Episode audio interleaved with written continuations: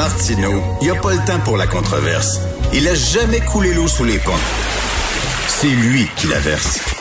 Vous écoutez Martineau. Cube Radio. Alors, c'est demain que la ministre fédérale Mélanie Joly va présenter un document de travail d'une trentaine de pages qui va étayer la vision du gouvernement Trudeau en matière de langues officielles et de protection du français. Selon Guillaume Saint-Pierre du bureau parlementaire du Journal de Montréal, il y aurait même peut-être un projet de loi qui serait déposé avant la fin de l'année. Euh, Est-ce que la montagne va accoucher d'une souris? C'est ce que crée notre prochain invité, euh, Alexandre Boulris, député néo-démocrate de Rosemont-la-Petite-Patrie et membre faut le dire, du comité permanent sur les langues. Bonjour, M. Boulris. Oui, bonjour, M. Martineau. Ben là, on parle peut-être d'un projet de loi d'ici la fin de l'année. Est-ce que vous êtes optimiste? Non, pas tellement optimiste. Comme avec euh, souvent avec les libéraux, Justin Trudeau, c'est un peu trop peu trop tard. Euh, de, on se traîne les pieds, surtout en ce qui concerne la langue française, puis on se contente de, de demi-mesures. Il euh, faut quand même euh, se rappeler que ça fait, euh, avec les deux mandats, ça fait cinq ans qu'ils sont au pouvoir. Il avait promis de moderniser la langue, les, la, la, loi sur les langues officielles. Là, euh, non, il est plus, on prévoit plus ça. Peut-être un livre blanc. Puis là, le livre blanc est peut-être est devenu un document de réflexion. Euh, donc, on verra, mais on craint qu'il ne va pas avoir grand-chose demain dans le discours de Mélanie Joly. Là, on, on, se demande quand on va avoir enfin des juges bilingues à la Cour suprême. Ouais. Ça, c'est quelque chose, puis c'est une revendication que je pense, bon, euh, nos, nos, collègues conservateurs, puis évidemment du Bloc, le, le, le, demandent. Nous autres, au NPD, ça fait au moins dix ans qu'on demande que les juges de la Cour suprême soient bilingues. Mais nous, on avait réussi à faire adopter un projet de loi en Chambre pour que tous les agents du Parlement, là, les commissaires à l'environnement, vérificateurs général, qui puissent parler puis comprendre le français. Ça, c'est un gain réel que nous autres, la NPD, on a été chercher. C'est avec Alexandrine Latendresse euh, à l'époque. Puis on demande depuis longtemps également que la loi 101 soit appliquée au Québec aux entreprises de juridiction fédérale. Le problème avec ça, c'est que le Canada change, hein, vous le savez, au point de vue démographique, mmh. ça change énormément. Et à un moment donné, là, il va y avoir davantage de gens qui parlent mandarin au Canada euh, que, que de gens qui parlent français.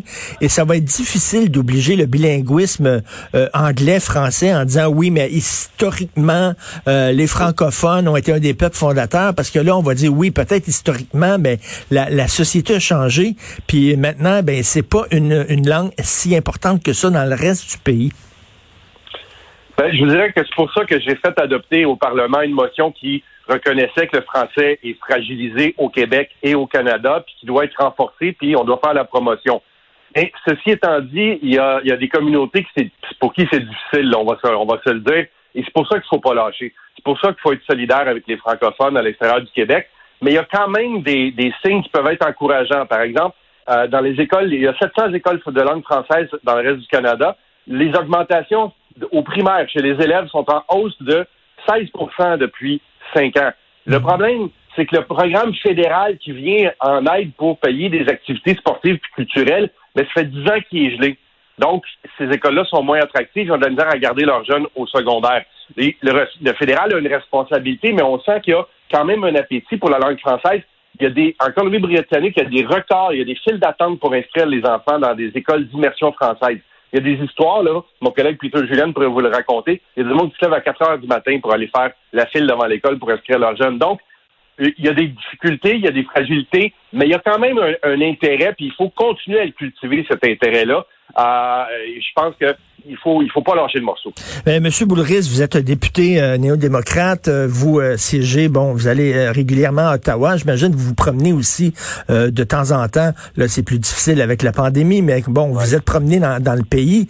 quand vous parlez à des anglophones, parce que c'est aussi votre base, là, vous dire, le NPD est un parti fédéraliste. Là, quand vous parlez à des anglophones, est-ce que c'est vraiment important pour eux de protéger le français ou c'est une question qui n'intéresse que les francophones?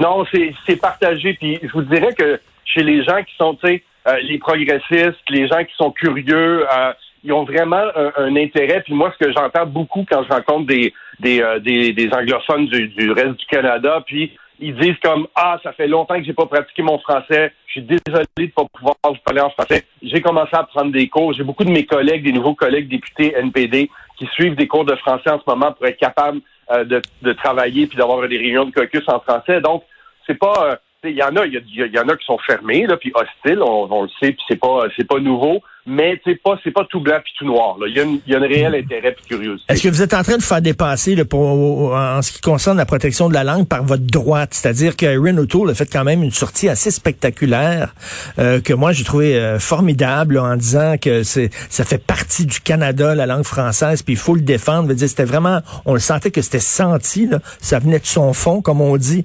Euh, est-ce que est-ce que bon, vous, vous êtes en train de faire dépasser par la droite?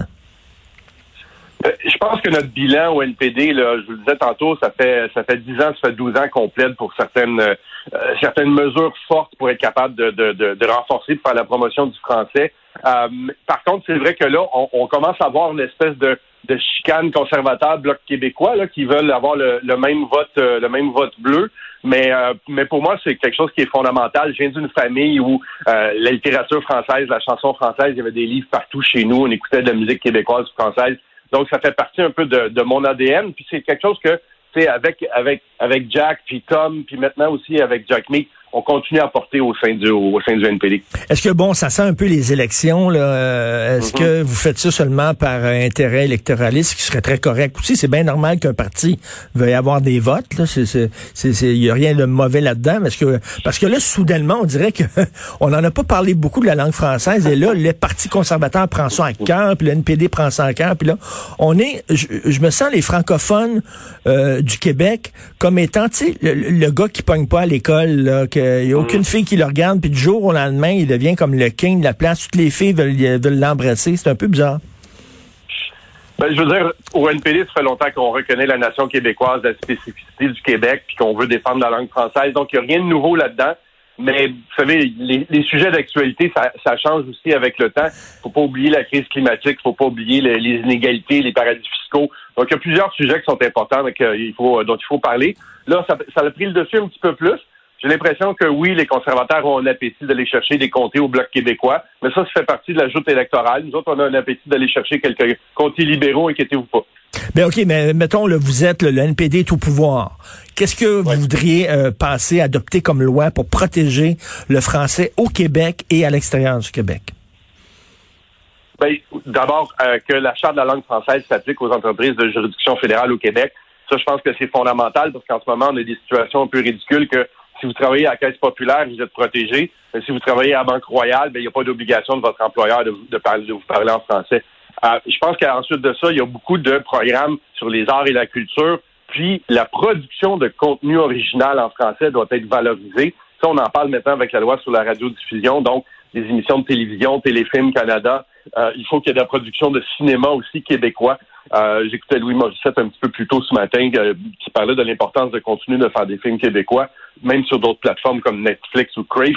Donc, tous ces genres de, de, de, de contenus-là, euh, je pense que c'est essentiel pour qu'on raconte nos histoires, puis qu'on parle de notre culture, puis des histoires du Québec. Mais il y a aussi beaucoup d'efforts que le gouvernement fédéral devrait faire pour aider les communautés francophones hors Québec, puis notamment avoir des juges bilingues à la Cour suprême. Et en terminant, M. Boulris, euh, vous êtes fédéraliste, vous êtes au NPD, mais vous trouvez pas que la meilleure façon de protéger le français au Québec, c'est l'indépendance?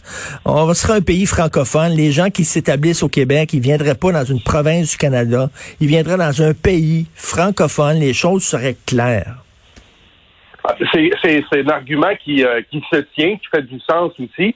Mais j'ai à cœur aussi euh, la protection des francophones au Québec. Je pense qu'on on est plus fort si on s'appuie puis on s'épaule comme ça. Mais je pense qu'il y a aussi des outils dont le Québec a déjà euh, qui, euh, qui utilise pour être capable d'attirer des immigrants francophones, notamment les immigrants économiques, où il y a des points supplémentaires qui sont accordés lors des études de dossier pour avoir plus d'immigrants francophones. Ça fonctionne assez bien aussi. On l'a vu dans les dernières années avec tous les gens du Maghreb qui ont été acceptés parce qu'ils parlaient déjà français. J'ai l'impression que les, francophones du Québec se foutent un peu des, des, francophones hors Québec. Hein, euh, même René Lévesque disait they're dead ducks. En disant ils sont morts, il n'y a, rien à faire avec eux autres, ils vont ils vont se faire assimiler. On dirait qu'on s'en fout un peu des francophones hors, Québec. Est-ce que vous avez ce, ce sentiment-là? Non, j'ai plus un sentiment d'amitié puis de fraternité. Tu quand je rencontre les gens au Nouveau-Brunswick qui sont des Acadiens, euh, des gens en Ontario qui se battent pour l'hôpital Montfort, des gens qui se battent pour le campus Saint-Jean, euh, qui veulent continuer à travailler puis vivre en français. J'ai beaucoup de, sympathie et puis euh, je suis là pour les aider puis les épauler. Puis je trouve que, c'est mon rôle aussi comme francophone québécois de, le faire.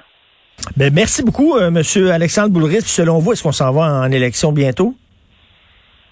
Je pense que euh, les libéraux ont envie, mais là, ils ont de la misère avec leur livraison de vaccins. Je pense que s'il y a juste 3% de la population qui est vaccinée, ça va être difficile. Oui, mais le NPD, vous arrêtez pas de défendre Trudeau. Vous voulez tellement rien savoir des conservateurs, vous arrêtez pas de le défendre. Le Trudeau se maintient au pouvoir grâce à vous. Grâce à vous. Parce que parce que c'est un gouvernement minoritaire, puis on obtient des choses pour les gens, notamment les étudiants, les pigistes, les travailleurs autonomes. C'est ça un gouvernement minoritaire. Quand on négocie, puis on obtient des gains concrets, notamment des journées de maladie ou des prestations pour les personnes handicapées, ben on montre qu'un caucus de NPD, ça peut faire la différence. Mais reste, mais reste, mais reste, le, résultat, c'est qu'il est au pouvoir grâce au NPD quand même. Parce qu'on obtient ce qu'on veut, puis on est capable de faire avancer nos dossiers. Le jour où on n'obtient plus rien, on n'a pas d'intérêt à les garder là au pouvoir. Vous savez, M. Martineau, ça fait 10 minutes que je critique les libéraux avec vous. Là. merci, M. Alexandre Boulris, député néo-démocrate de Rosemont, la petite patrie. Merci. Bonne journée. Bonne journée.